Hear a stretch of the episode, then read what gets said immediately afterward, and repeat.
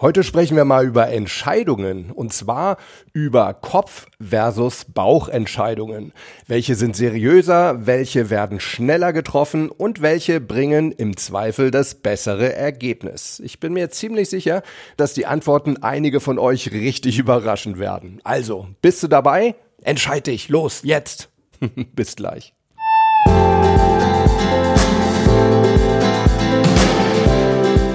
Willkommen bei Performance gewinnt.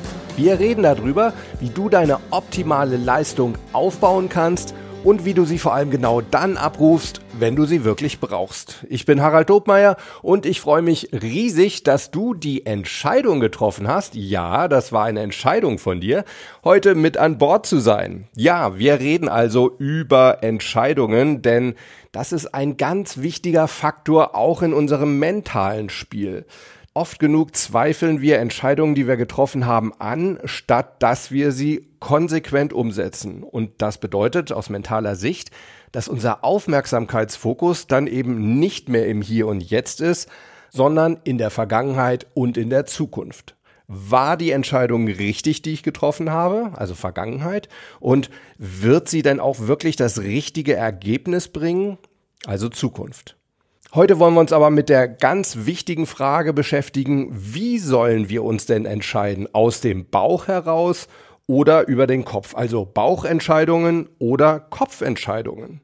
Wobei ich finde ja, dass das Wort Bauchgefühl und Bauchentscheidung komplett irreführend ist, denn Klar, was besagt es denn? Es soll so ein bisschen ausdrücken, da sind Gefühle mit dabei. Wir gehen ja immer davon aus, dass wir die Gefühle so ein bisschen im Bauch spüren.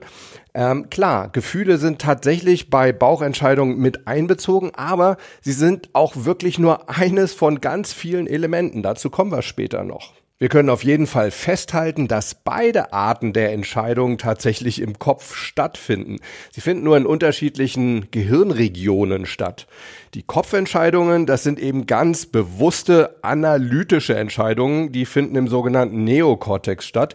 Und die Bauchentscheidungen oder die sogenannten Bauchentscheidungen, das sind intuitive Entscheidungen, die unbewusst stattfinden, unbewusst getroffen werden von uns, und zwar im limbischen System. Aber nochmal zurück zu diesem bekannten Vorurteil. Wie ist es denn jetzt mit den Bauchentscheidungen? Finden die nur aus dem Gefühl heraus und ohne vernünftige Grundlage statt? Antwort, nein, das stimmt nicht. Klar, es sind Gefühle einbezogen, aber tatsächlich ist es so, dass wir bei den Bauchentscheidungen viel, viel mehr Informationen einfließen lassen als bei den sogenannten Kopfentscheidungen.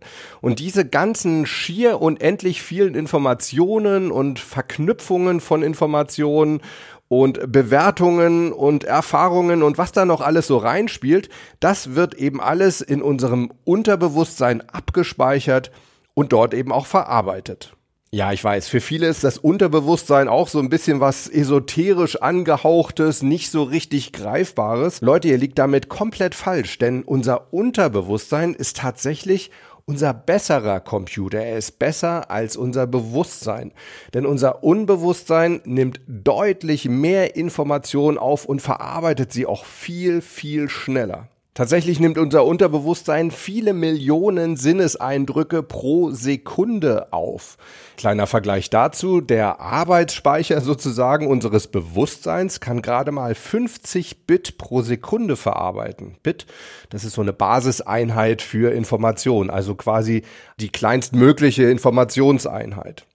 Und nach 40 bis 50 Bit, die unser Bewusstsein aufnimmt, also die wir bewusst wahrnehmen, kommt es in unserem Gehirn schon zum, ja, sozusagen Information Overload. Das heißt, dieser Speicher, der ist dann schon voll und alle weiteren Eindrücke wandern automatisch in unser Unterbewusstsein. Und dort werden sie tatsächlich auch alle gespeichert, da der Arbeitsspeicher des Unterbewusstseins sozusagen unbegrenzt ist. Das heißt, sie werden dort gelagert, bis sie irgendwann gebraucht werden und dann, ja, kommt es immer mal wieder vor, dass tatsächlich so ein paar wenige Bit aus unserem Unterbewusstsein in unser Bewusstsein wandern. Und das ist dann das, was wir Intuition nennen, wenn wir uns ja einfach nicht erklären können, warum wir auf einmal so oder so entschieden haben und woher wir denn irgendwo wussten, dass das die richtige Entscheidung ist. Ihr seht also, auch das sind Entscheidungen, die nicht einfach willkürlich getroffen werden, sondern auch die beruhen auf extrem viel Informationen eben denen aus dem Unterbewusstsein. Übrigens gibt es interessante neue Studien von der Universität Zürich. Die haben sich nämlich genau mit dieser Infoaufnahme und Verarbeitung vom Bewusstsein und Unterbewusstsein beschäftigt. Und die haben festgestellt, dass unser Bewusstsein tatsächlich Informationen nur etwa alle 0,4 Sekunden aufnimmt. Also sehr, sehr punktuell nur. Und daher gibt's eben auch nur eine sehr, sehr kleine Datenbasis als Grundlage für Entscheidungen. Unser Unterbewusstsein hingegen hat eine deutlich feinere Auflösung bei der Informationsaufnahme, denn die findet tatsächlich nahezu kontinuierlich statt. Und diese ganzen Informationen, die unser Unterbewusstsein wahrnimmt, das sind ganz viele verschiedene Dimensionen, Farben und Geschwindigkeiten und Lautstärken und was weiß ich was alles. Diese ganzen Informationen, da gibt unser Unterbewusstsein, zumindest gemäß der Studie von der Universität Zürich ungefähr eben alle 400 Millisekunden, also alle 0,4 Sekunden so eine Momentaufnahme einer Situation, also vergleichbar bei der Fotografie sozusagen mit einem Einzelbild, an unser Bewusstsein weiter. Und wenn wir jetzt mal so in diesem Vergleich mit Fotografie oder Videografie bleiben, dann kann man sagen, dass in unserem Bewusstsein sozusagen Filme ablaufen, die gerade mal 2,5 Bilder pro Sekunde haben. Denn eben nur alle 0,4 Sekunden wird ja eine Momentaufnahme vom Bewusstsein wahrgenommen. Im Vergleich dazu wissen vielleicht die meisten von euch, so normale Kinofilme, die laufen meistens mit 25 Bildern pro Sekunde oder sogar mehr ab. Das heißt, in unserem Bewusstsein laufen unsere, ich nenne sie jetzt mal mentalen Filme, also tatsächlich extrem ruckelig ab. 2,5 Bilder pro Sekunde im Vergleich ist ja sozusagen eine sehr grob aufnehmende Überwachungskamera vielleicht. Also, das nochmal zusammengefasst, unser Unterbewusstsein nimmt unsere ganze Umgebung, unsere ganze Realität sozusagen kontinuierlich auf, während unser Bewusstsein gerade mal alle 0,4 Sekunden so eine kleine Momentaufnahme, so ein Gesamtbild, ein Einzelbild vom Unterbewusstsein geliefert bekommt. Und ja, was können wir daraus folgern? Dass unser Unterbewusstsein eben bei Entscheidungen, also zur Entscheidungsfindung, deutlich mehr Informationen verarbeiten kann, also eine deutlich komplexere Wahrnehmung der Gesamtsituation als Basis für Entscheidungen benutzen kann. Nämlich viele Aspekte, die unser Bewusstsein überhaupt nicht berücksichtigt oder gar nicht wahrnimmt.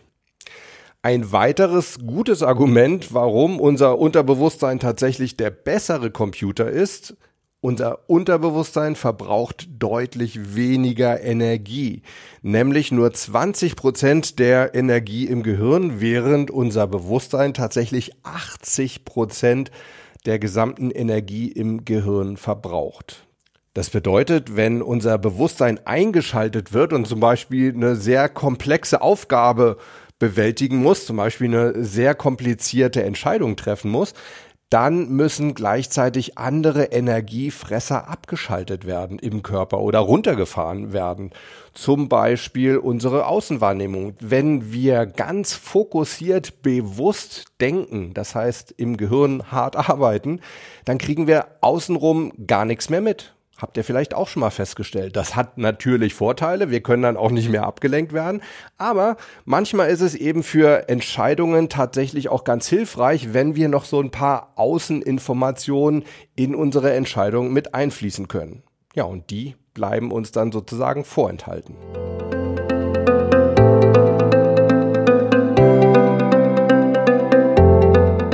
Will euch dazu mal ein Beispiel geben, dass das vielleicht auch ein bisschen klarer wird.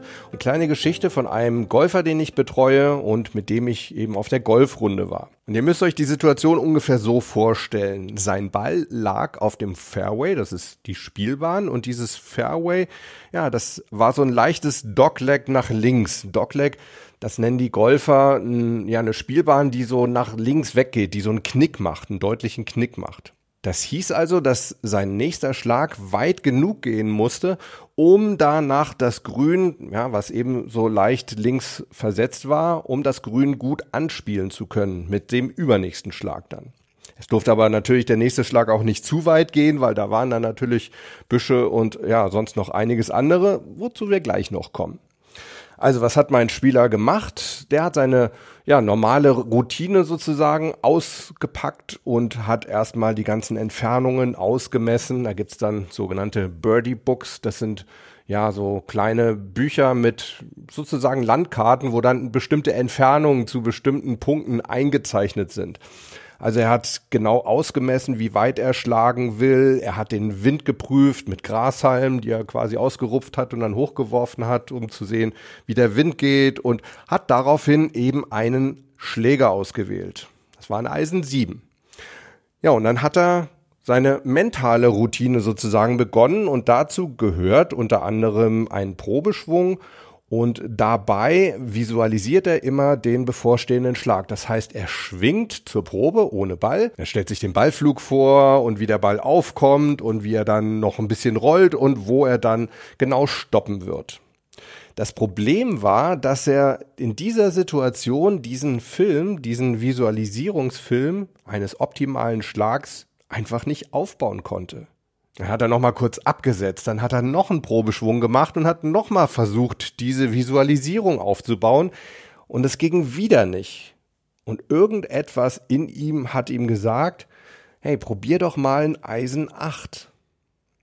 Also was hat er gemacht? Er hat sozusagen seine Routine abgebrochen, ist nochmal zu seinem Golfbag, zu seiner Golftasche zurückgegangen, hat das Eisen 7 weggelegt und hat ein Eisen 8, damit schlägt man dann auch kürzer, rausgeholt, hat einen Probeschwung gemacht, er konnte den Schlag wunderbar visualisieren, alles hat wunderbar geklappt.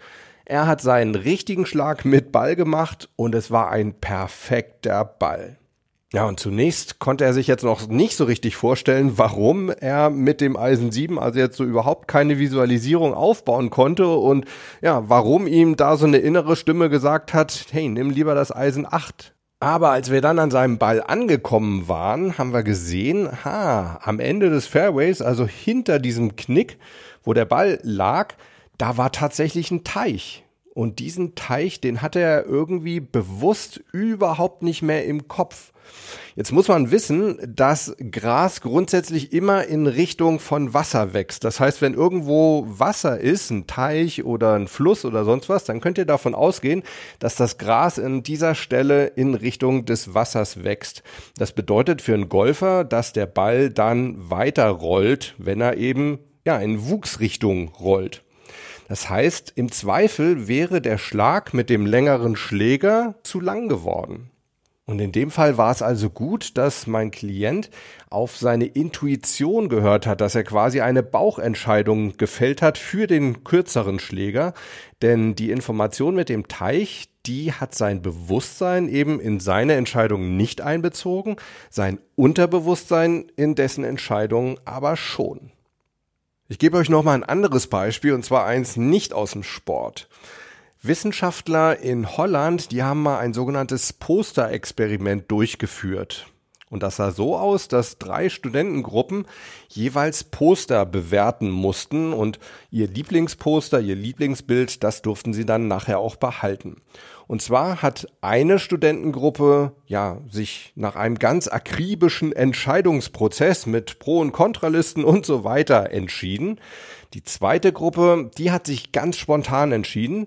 Ja, und die dritte Gruppe, die durfte sich die Poster nur ganz kurz ansehen und dann wurden sie abgelenkt und zwar mit einer Sprachaufgabe. Das heißt, sie mussten eine sprachliche Aufgabe lösen und danach mussten sie dann sofort die Entscheidung aus dem Bauch heraus fällen, welches Poster sie denn nun haben wollten. Die Forscher haben dann geraume Zeit später die ganzen Studenten nochmal kontaktiert und sie nochmal gefragt, ob sie denn mit ihrer Posterwahl zufrieden sind. Und jetzt dürft ihr mal raten, was denkt ihr denn, welche Gruppe tendenziell am zufriedensten und welche am unzufriedensten war? Eine Idee? Also es war tatsächlich so, dass die erste Gruppe, also die, die wirklich ganz akribisch einen Pro-Kontralisten-Entscheidungsprozess durchgeführt haben, dass die im Endeffekt am unzufriedensten waren. Und die zweite Gruppe, die sich so spontan entschieden hat, die war eigentlich ziemlich zufrieden, aber am wirklich glücklichsten mit ihrer Wahl, das waren diejenigen, die die Poster wirklich nur kurz gesehen haben und dann eben durch die Sprachaufgabe abgelenkt waren. Das heißt, Ihr Unbewusstsein musste die Entscheidung übernehmen, weil ja Ihr Bewusstsein durch diese Sprachaufgabe nicht mehr zur Verfügung stand für die Entscheidung. Interessant, oder? Also auch hier waren die sogenannten Bauchentscheidungen, die intuitiven aus dem Unterbewusstsein heraus, nachher die besten.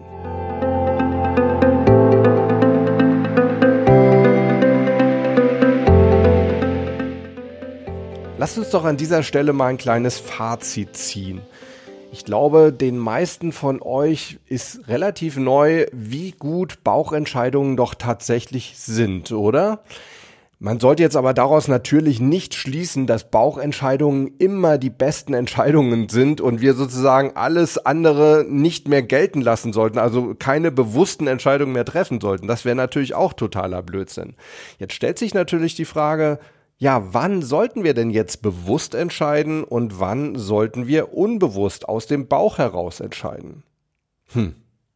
Das Verrückte ist, dass sich da auch die Experten nicht wirklich einig sind. Es gibt zum Beispiel den holländischen Psychologen Aab Dijksterhuis. Ich hoffe, ich spreche das jetzt richtig aus. Das ist übrigens auch der, der dieses Posterexperiment durchgeführt hat. Und der sagt, einfache Entscheidungen, die sollten wir bewusst treffen und komplexere Entscheidungen, die sollten wir unbewusst aus dem Bauch heraus treffen. Und dann gibt es den Berliner Psychologen Gerd Gigerenzer, ein Experte im Bereich Bauchentscheidungen, hat auch ein interessantes Buch drüber geschrieben. Und der kommt zum gegenteiligen Fazit, denn der sagt, wenn sehr viele Informationen vorliegen, dann sollten wir bewusst entscheiden und wenn wir über das Thema, über das wir eine Entscheidung treffen sollen, wenig wissen, dann sollten wir eher unbewusst entscheiden, also aus dem Bauch heraus entscheiden. Hm. Also ganz gegenteilige Meinung. Tja, und dann gibt's noch einen Kronberger Mentaltrainer namens Harald Dobmeier und vielleicht interessiert euch ja auch seine Meinung. Der ist wiederum eher auf Seiten von Ab Dijksterhuis.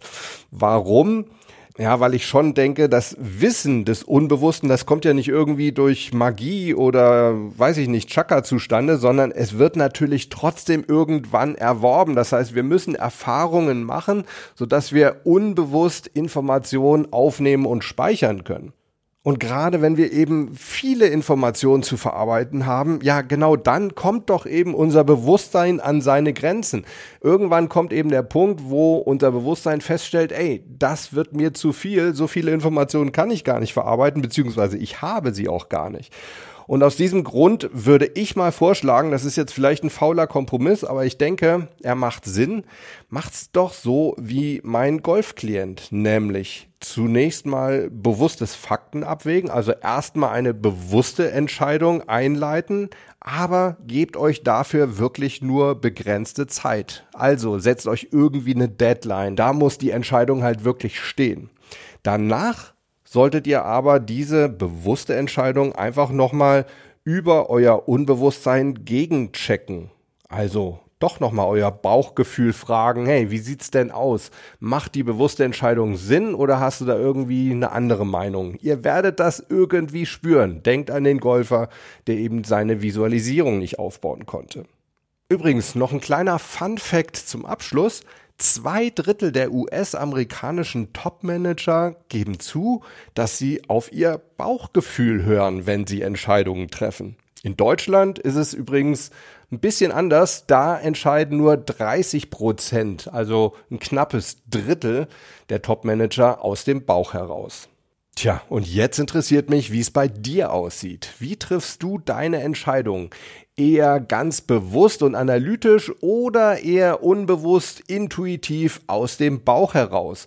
Oder gibt es bestimmte Themen, wo du eher aus dem Bauch heraus entscheidest und andere, wo du eher analytisch entscheidest? Und wenn ja, wie machst du das denn? Hast du da irgendwelche besonderen Techniken? Benutzt du Pro-Con-Listen oder gewichtest du die verschiedenen Argumente? Keine Ahnung, berichte es mir doch einfach mal. Und zwar ganz einfach per E-Mail an harald.dobmeier.com oder schreib's in die Kommentare unter die Show Notes oder einfach bei Instagram unter irgendeinen Post Ganz besonders freue ich mich über Nachrichten auf der Performance gewinnt Mailbox und die könnt ihr anrufen und einfach drauf sprechen unter 06173 608 4806.